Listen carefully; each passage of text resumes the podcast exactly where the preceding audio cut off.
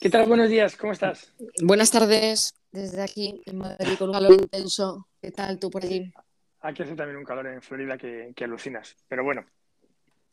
Pero aquí estamos bien, feliz, feliz de volver a hablar contigo. Hombre, ya después de tanto tiempo, ¿sabes? Los puestos cauces no, no nos podemos encontrar. Casi, casi, casi un mes, creo, ¿no? O un mes. Mes y medio, mes y medio habíamos dicho, yo creo. mes y medio de la última vez. Bueno, pues eh, demasiado tiempo para aquellos que nos, que nos siguen en todo el mundo. Eh, ahora es el momento en el que decimos un gran saludo a todos nuestros hermanos que nos siguen en Latinoamérica, pero no nos sigue nadie allí realmente. o de Estados Unidos, a lo mejor haces un contacto allí. sí, se lo puede pasar a alguien luego en una gasolinera. A lo mejor, pero... a los de habla hispana. Bueno, pues cuéntame. ¿qué, tal? ¿Cómo, estás? Lo primero. Pues lo primero bien, con mucho calor, te digo, una ola de calor que tenemos aquí que es descomunal, que es que no puedes ni, pasear. Y por lo demás, todo correcto, todo ok, seguimos vivos, que es lo importante, o sea que perfecto. ¿Tú por allí qué tal? Todo muy bien, con mucho calor también, pero, pero todo fenomenal. Así que, bueno, me, habías pasado el otro día un, artículo eh, del que íbamos a hablar hoy, ¿no? Entonces, si quieres un poco introducirlo. Venga, no, introdúcelo tú, vamos, es un artículo que escuché en una de mis fuentes habituales, pero bueno, te daba, te abría enlace al artículo en sí, y era sobre. ¿Y, cuál era tu fuente habitual? La, de siempre, no he cambiado. Esto, este mes y medio no he cambiado. Me he propuesto no cambiar de fuentes y no vaya a ser que, me inspiren alguna de confianza, ¿sabes? Entonces, yo poco las mías. Ya, yo te dejo a ti esa carga, ¿sabes? No mira, sé si mira, estudiando algo al respecto. Mira, qué interesante. Mira, me, te voy a contar una anécdota eh, que me pasó ayer. Eh, que abrí, abrí un periódico deportivo español como lo digo, como, como, como, si no pudiera decir la marca porque tenemos un patrocinio con otro, pero lo digo así muy prudente. Guiño, guiño. un, sí. abrí un periódico deportivo en el, en el móvil y me sale que siempre te salta publicidad. Entonces me salió publicidad, pero claro, como tengo con la IP aquí, estoy en Estados Unidos, pues me saltó publicidad de aquí. Y me saltó que me dejó totalmente alucinado, bueno, pues como una carátula en la que decía, eh, los demócratas no permiten que las mujeres eh, les contradigan y te ven, o sea, que dije yo, y, y, te venía, y entonces un senador demócrata o algo así, que, que, parece que había como un audio que había dicho no sé qué a una mujer que trabajaba con él, y dije, joder, que, ostras, es un poco lo de, lo de las fake news, eh, brutal, claro, que te piensas que en Europa como que es todo lo malo, y llegas aquí y me pareció como súper agresivo la manera de encarar, o sea, es decir, una persona habla con un periódico deportivo y de repente es una noticia totalmente política, ¿sabes? Un anuncio político que está pagando el otro partido para realmente eh, pues, eh, decir cosas que seguramente ni, ni, que los, ni que todos los republicanos ni que todos los demócratas eh, no permitan que las mujeres las contradigan. Es, un poco absurdo, pero, pero la manera en la que enfocan aquí esa parte de la publicidad me pareció súper agresiva, ¿verdad? Sí, es como más, más prensa maría, ¿no? Es en plan más de Totalmente, vamos a sacar aquí sensacionalista o más inglesa, ¿no? La aquí, que, prensa inglesa. Eso es, entonces, que muchas veces decimos, joder, qué mal, aquí que es sensacionalista, aquí todos los, los, los, medios son de un partido, pero, pero, pero bueno, pero en el fondo vivimos como está todo como razonablemente ok, ¿sabes? Razonablemente, ¿sabes? Con cosas que sean de madre. Pero bueno, me, recuerdo lo de las fuentes tuyas, claro, que digo, aquí le preguntas a la gente las fuentes y claro, aquí hay una capacidad de, influir en la gente y, una permisividad con eso que es brutal. Pero bueno, bueno pero, aquí igual, ¿eh? Yo creo que es, es, es, igual, lo que pasa es que, bueno, o sea, la que lo, yo creo que eso Fíjate, hablamos en un capítulo, yo creo, del tema de la educación, ¿no? del tema del pensamiento crítico y de que todo lo que te llegue lo pases por un poco de filtro y digas, bueno, pues efectivamente tú miraste y dijiste, pues mira, a ver qué es esto, y luego ya dijiste, ah, mira, pues no, no, no va a ser así, mm. ¿sabes? Pero bueno, está tu pensamiento. Pero es, claro, pero es, es, es no sé, funciona. O sea, esas cosas Hombre, es, un, es un, peligro. Es un peligro porque al final es, que es un adoctrinamiento. O sea, al final el poder lo tienen cuatro, ¿no? Y adoctrina con lo que quieren a mucha gente. Pero bueno, a lo que íbamos, que no es este el tema, pero bueno, pero, este el tema, pero nos ha gustado mucho la anécdota, muchas gracias. Como, anécdota yo creo que tiene un cierto enganche, o sea, a lo mejor hay gente que, que, escucha esto y dice, ahora sí que me interesa este podcast, porque tiene, anécdotas, tiene, anécdotas, tiene, cosas en las que yo puedo meterme ahí. Al de gasolinera le va a encantar, que se lo enseñes allí. Eh, he hablado con un señor en el ascensor ahora también, eh, muy simpático, que me preguntó de qué país era. Pues al día siguiente le enseñas el podcast. Soy de aquí. me dedico a esto, me dedico a la radio. Si me preguntan, voy a decir que me dedico a la radio. Además, internacional. Soy muy famoso en mi país. no, voy a decir que soy muy famoso en mi país, que eso siempre se lo quiere todo el mundo. Tú no me conoces, pero en mi país soy famosísimo. Soy una estrella. Entonces, que no te preguntes si tienes papel higiénico en tu eso es. bueno, bueno, pues eso, que mis fuentes siempre son las mismas, pero es verdad que luego normalmente la fuente sigo el hilo, ¿sabes? Y te digo, o sea, y veo si hay una cierta veracidad, ¿no? Que la fuente efectivamente sean, sean las mismas. Entonces, bueno, de ahí, de ahí tenía un enlace que era un artículo eh, en el periódico y que ahí te decía que te hablaba sobre Ruth Chan, que es, no sabía quién era, no sé si tú la conocías antes de que te, te mandara esto. Íntimos. la, del ascensor. Hemos, hemos mucho en el, en Pues es una catedrática de Oxford de filosofía y decía la tía ¿no? que, que los, las, eh, las preguntas que no existen son preguntas difíciles, no elecciones difíciles, sino que al final las dos elecciones, o sea, siempre que tengamos una posibilidad entre dos elecciones, que no es que exista una que sea buena y otra es mala y por eso tardamos tanto en elegir cuál es la correcta respuesta y la dejamos para el día siguiente o tal, porque consideramos que una es la correcta y la otra no, y no estamos viendo por qué una es la correcta y la otra no, ¿no? Sino que debería decir es que al final las dos eh, respuestas o las dos posibles soluciones son, son igual de buenas y que la diferencia es el compromiso que tú pongas en, en la elección, ¿no? Que tomes. Y eso me pareció muy interesante. No sé qué, qué consideras tú, qué sacaste tú del artículo me, pareció súper interesante. O sea, me pareció súper interesante porque el lazo, mira lo que es mi cabeza de, lo que, que, de, grillado, de, Hace, eh, hace unos días, eh, yo sigo en Twitter a gente sobre todo que me cae mal. Eh, intento decir a nadie que me cae bien, entonces antes digo a gente que me, o sea, que me cae mal o, que realmente no siento mucha afinidad, pero me parece interesante lo que dice. Por eso nosotros nos vemos menos, ¿no? Porque yo te caigo muy bien, debe ser. Efectivamente, efectivamente. Vale, es el motivo. Gracias. hay, hay, hay, otras, pero, pero a lo mejor no se pueden decir. pero, pero y, y, decía este señor, eh, que es, una, es, un tipo que tiene un, un fondo de inversión, eh, cumple 42 años y quería, y quería compartir como 42 tips eh, que había aprendido en sus 42 años. ¿no? Y además, eso, es una de las cosas como, normalmente cuando haces artículos en, en un medio, eh, ese tipo de artículos son los que más generan eh, luego clics, entonces son muy buenos para eso, porque a todos nos encanta lo de siete cosas que hacer en California, y las, las 12 cosas que tienes que meter en la mochila para ir a Islandia. ¿no? Es un tipo de cosas que a nivel contenido no es de mucha calidad, pero en cantidad. Decía 42 tips para 42 años. Vale, fenomenal. Y decía uno que me pareció súper interesante, pero, y me quedé rumiando con él. Decía, comprométete. Dice, con tu pareja, con tus hijos, con tu profesión, con tu empresa, con tus aficiones. Decía, intenta mantener, intentar mantener para siempre tus opciones abiertas es una trampa. Y me pareció eh, interesante. Entonces, pero me quedé con eso en la cabeza. Y el otro día me enviaste el artículo este. Que, claro, que la idea es lo que, un poco lo que dices, de oye, cuando tienes una decisión difícil es porque realmente las dos son igual de buenas. O sea, no vas a encontrar que una es mejor que la otra, porque por eso precisamente son decisiones difíciles. Eso es. Porque, porque ninguna es evidentemente eh, mejor que la otra. Es tu compromiso al elegir una lo que hace que esa a largo plazo sea la mejor para ti. Y que te construya como persona, que me pareció genial también. Y, luego, Sí, perdona, termina, termina, perdona que te he cortado. No, y, entonces, y, la hace con esto, en, la idea de mantener las opciones abiertas, que es como una cosa que nos inculcan a todos, porque es, muy de padres, ¿no? Mantener las opciones abiertas. Yo hice una opción en el bachillerato que me permitía ir por dos vías, que se llama la doble vía. Porque, coño, es que no sabía si hacer medicina o hacer letras, ¿sabes? Fíjate. Eh, Fíjate dónde estás. Y, ahora soy una estrella del podcast, ¿eh? Sí, la verdad es que la vida, es una Pero, y, entonces al final, esa idea de mantener las opciones abiertas, al final nos impide comprometernos con una, y al impedirnos comprometernos hace que todas nuestras eh, decisiones no terminen de ser la mejor decisión. Y, te quiero poner un ejemplo. O sea, es decir, eh, tengo dos ejemplos muy buenos. Vale, pues espérate, ¿metes el ejemplo ya o, lo esperas y te enlazo una cosa que se me va a olvidar? ¿Tú, te acuerdas? vale. ¿Tú te acuerdas, ¿no? De tus ejemplos pues. Sí, sí, hombre, los tengo aquí apuntados en el muslo. Vale, me alegra, en la pantorrilla. Pues mira, eh, lo que me gusta también de esto, aparte del compromiso, te decía que, claro, en el caso de que tú puedes, te puedes hacer las elecciones, ¿no? O por compromiso con una de ellas, o por, por, por chiripa, ¿no? Que digas cara cruz o decido por esta sin ningún tipo de otra valoración.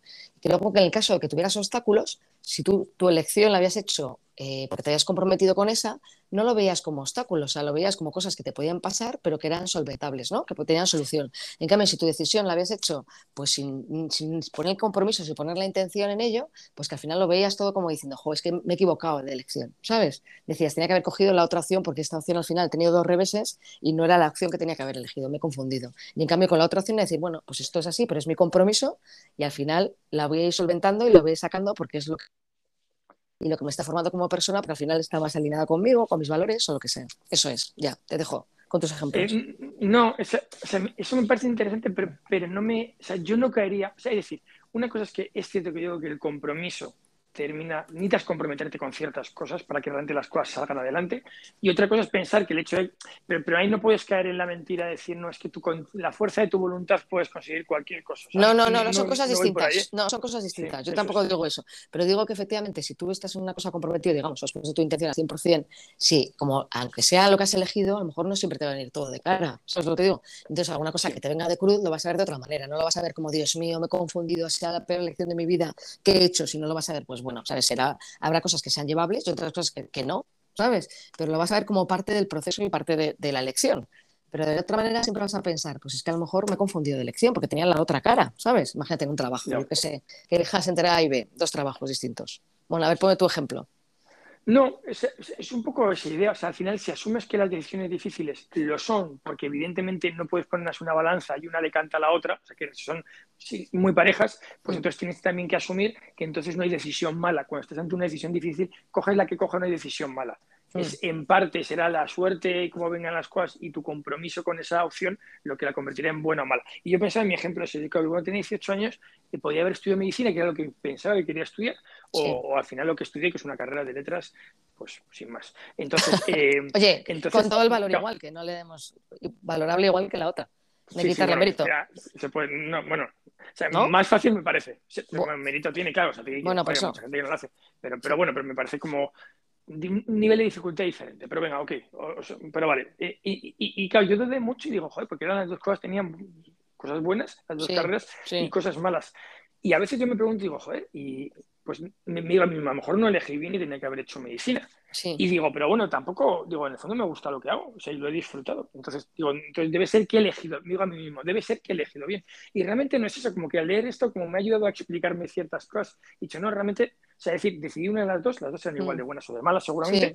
Me comprometí con una y eso es lo que me gusta y es mi carrera profesional. O sea, pues ya está, pues, pues fenomenal, ¿sabes? Sin más. pero es necesario ese compromiso. Y, y ahí me he dado cuenta también que una de las cosas que nos falta o sea que es muy importante enseñar a la gente a comprometerse. Y he pensado en algunos amigos míos, o sea que, por ejemplo, que no están comprometidos a nivel pareja. Llevamos mucho tiempo, ya tenemos una cierta edad. Yo soy bastante más joven que tú, pero, pero bueno, ya empiezo a, acercarme peligrosamente a los 35. A los 35, eh, perdón. Ya me extraña a mí. Además, celebramos tu cumple hace poco, por cierto, amigo. O sea, 35, 34, sí, sí, ya. Bueno, ya.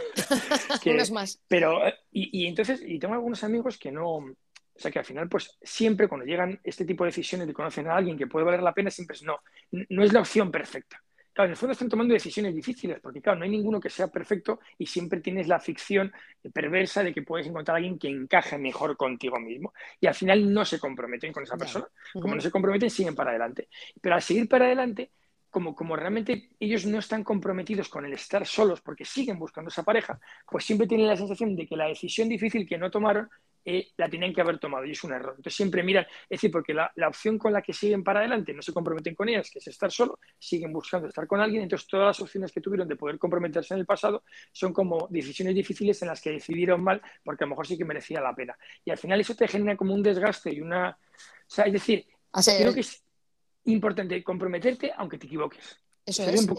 y de los errores se aprende. ¿qué dices? Al final, me refiero, yo, yo no sé si. No, me ha quedado muy claro el ejemplo en cuanto a si ahora están solteros, están en pareja o no. no están solteros. Vale. Están solteros, pero ellos no querían estar solteros. Entonces, como no están comprometidos con lo que de facto son, que son solteros, piensan que los momentos en los que pudieron tener parejas han sido decisiones en las que han elegido mal y quizá tienen que haber estado con esa persona. No, o sea, tampoco por el miedo, sé que luego también se junta aquí muchos miedos, ¿sabes? Porque aquí la cosa es el miedo a la soltería, el miedo a estar solo o estar con cualquiera. No, tampoco.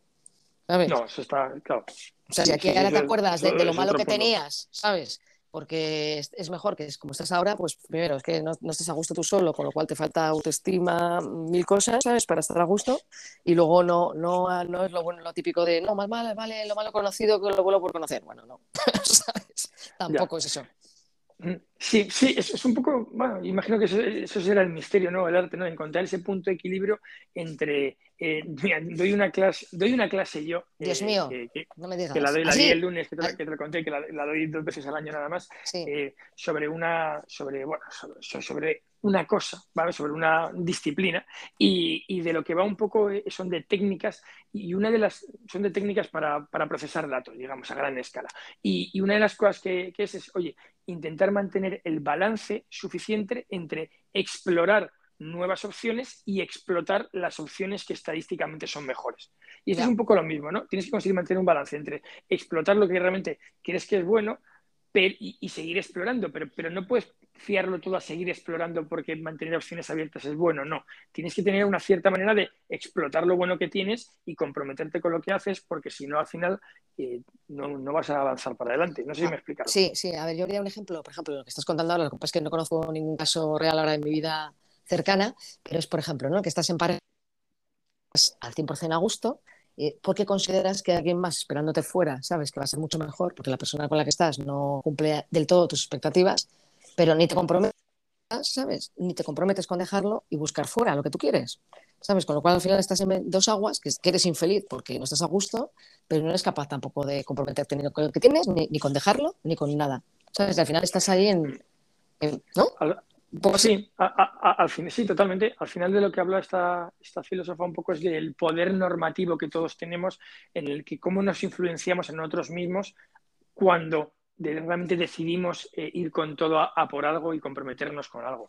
Y, y, y, yo creo que al final eso se nota no solamente en las relaciones, sino en el trabajo y en todo. en todo.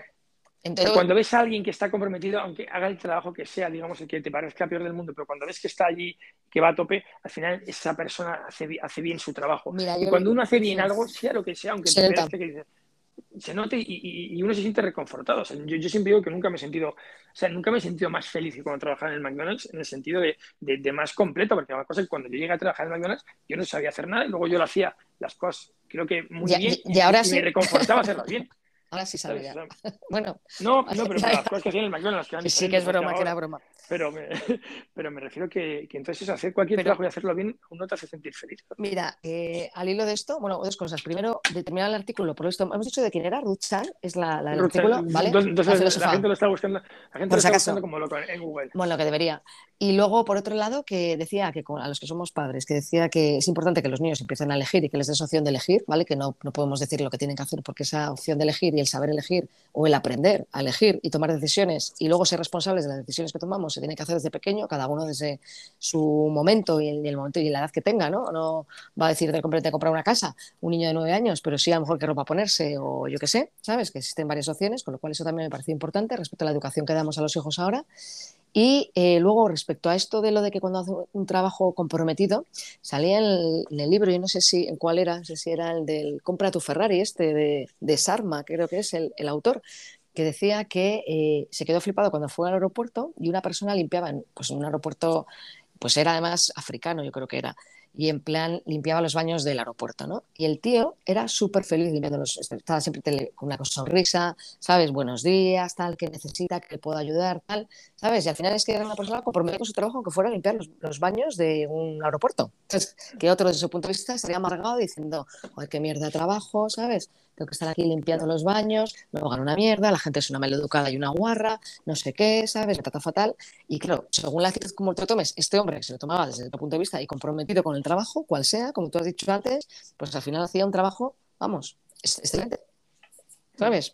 Sí, ¿sabes? ¿sabes una cosa que pienso siempre que hay este tipo de ejemplos que es que pasa mucho. De, he conocido a una persona que hace un trabajo como que te puede parecer menos relevante y, es muy feliz. O sea, me parece como que vivimos mucho en nuestro... O sea, me, parece sorprendente que nos sorprenda que haya gente que haga trabajos que nos parecen menos cualificados, entre comillas, y que nos sorprenda que sean felices, porque... No, y que hagan, porque, porque es evidente. claro, la gran mayoría del mundo hace trabajos que, son menos guays que, los que tenemos en la cabeza, que a lo mejor en, Madrid hace mucho.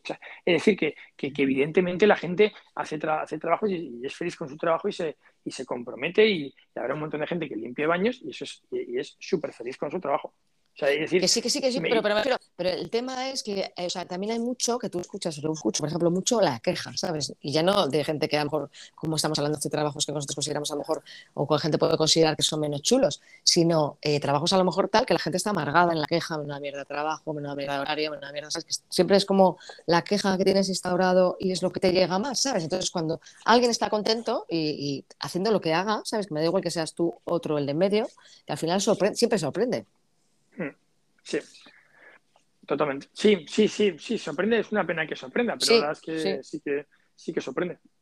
O sea, de hecho, sí, es, triste. O sea, es decir, en el fondo es triste que cuando una persona nos dice que, que le gusta su trabajo y que en algo que al menos pierde al día ocho horas, que nos sorprenda porque debería ser Lo normal. eh, todo lo contrario, ¿sabes? Entonces, Debe- eh, mucho tiempo en tu vida. O sea, al final deberías dedicarte a algo que, que te Mm. llene hasta ese momento para comprometerte y estar a gusto las ocho horas diarias que, que dedicas a ello, ¿no? Mm. Pero luego al sí, final. la- la- Mm.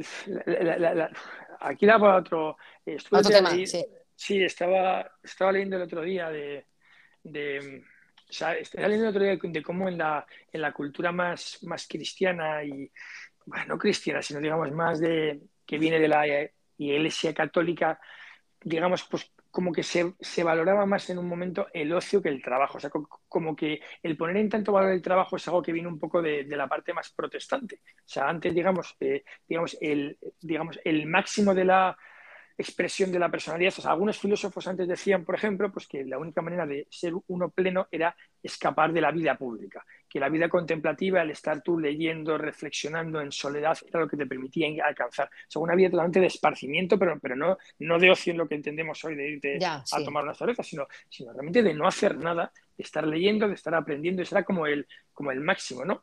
Pero, eh, pero luego llega el, el momento en el que no, ¿no? En que se empieza a valorar mucho pues el tema del comercio, el, merc el mercader, todo esto. Y eso al final pues también tiene mucho que ver con países que luego acabaron, o fueron protestantes. Y hablaba un poco de eso y, y, y al final es, eh, también es, inter es interesante que, que al final nosotros damos tanto valor al trabajo, pero en el fondo no está, como que no está bien reconocido darle valor al trabajo, ¿sabes? Es como Claro. vivimos en una, una continua eh, eh, dicotomía, digamos, de, de decir, eh, hemos convertido el trabajo en lo más importante y lo que nos forma como personas y en lo que más tiempo dedicamos, pero tampoco está bien decir que te, que te gusta el trabajo, sí está bien decirlo, no sé. O sea, a ver, yo creo, yo creo, o sea, yo creo que aquí se mezclan también muchas cosas. O sea, yo creo que en el trabajo eh, sí que debería ser algo que te apasione, en lo que tú dedicas tu tiempo, ocho horas mínimo, ¿sabes? Encanta y eres productivo y haces algo por los demás, que es, ya sabes que es mi filosofía, pero eh, es verdad que también tiene que haber un equilibrio, ¿no? Entre eso y estar todo el día trabajando y a lo mejor no hacer no hacer caso, digamos, a tus otras preocupaciones o a tus otras, no, a tus otras cosas que quieres dedicar tiempo a tu vida, ¿no? Al final, o sea, lo que tenemos limitado es el tiempo y, la- la- y al final la cosa es tener un equilibrio en todo, ¿no? Es decir, el tiempo que tengo que trabajar porque lo quiero, y lo quiero hacer, no es, no es tengo, ¿no? Es como quiero trabajar y lo quiero hacer porque me gusta, pero luego tengo que tener un equilibrio para la familia o un equilibrio para mis amistades o un equilibrio para desarrollarme yo también como persona en otras áreas, para el deporte, para mi cuerpo físico, de decir, pues eso, no sé, es como, y entonces es complicado, pero es verdad que la gente que dice mi trabajo me mola, no, no, no hay mucha gente que diga estoy contenta con mi trabajo, estoy encantada con mi trabajo, qué bien ir a trabajar. No, yo no lo digo, la verdad, habitualmente. Hay, hay, hay una cosa, o sea, me gusta eso cuando te cuestionas cosas que como son tan lógicas, digamos, tendrá algún nombre esto, pero hay ciertos dogmas o ideas que son como tan, tan lógicas y están tan instauradas que, que no te permites a ti mismo ni dudarlas, ¿no? Son creencias, y- creencias que tienes ahí. Bueno, sí, Pero, pero- y estoy pensando en una, estabas hablando y estaba pensando en lo de, oye, no hay que, eh, traba- no hay que vivir para trabajar, sino trabajar para vivir. Sí, eso es, ¿Vale? sí, es una cosa sí, como que sí. nadie dice, oye, pues, oye, eso es mentira, no, no, No, es no. tan lógico que, que por propio peso. Bueno, pero, pero no. ¿es así o no? O sea, es decir, claro, No. o sea, eh, eh, eh, es decir, ¿se puede realmente plantear la vida así? Si- bueno, no lo sé, quizás para otro, es que, es que se, nos ha ido el tiempo, pero quizás para otro día hablar. Mira, si quieres la apuntamos, pero, un- una cosa final que también es importante es que yo creo que también separamos en nuestra vida, por un lado, lo que es el trabajo de nuestra vida personal. Y al final somos uno, ¿sabes lo que te digo? Y el trabajo nos influye en nuestra vida personal, nuestra vida personal nos influye en el trabajo. Entonces, yo creo que no es tanto distinguir, sino intentar todo equilibrarlo dentro de lo que somos, ¿sabes? En todas nuestras partes. Entonces, yo creo que al final, al dividirlo tanto, decir, no, es que mi vida laboral es una mierda, pero mi vida amorosa es genial, pero mi vida del ocio es una mierda, pero no hago deporte, ¿sabes? Y es como, no, tío, ¿sabes? Todo es un conjunto. Tú eres uno, no eres cinco partes que estás dividido, ¿no? Me parece una buena reflexión para terminar. Pues, Pero eh, apúntatelo y la, la hacemos para eso, porque me parece un tema muy interesante, eso que has me, dejado me ahí la apunto apuntado. en, en- En la rodilla, en el otro muslo, en la en el otro muslo me la apunto, Eso ¿vale? es. Oye, pues pásalo muy bien allí, disfruta, no pases mucho Muy calor. bien. Y, Y hablamos y prontito, ¿vale? Eso es, un besito muy grande. Besito. Adiós.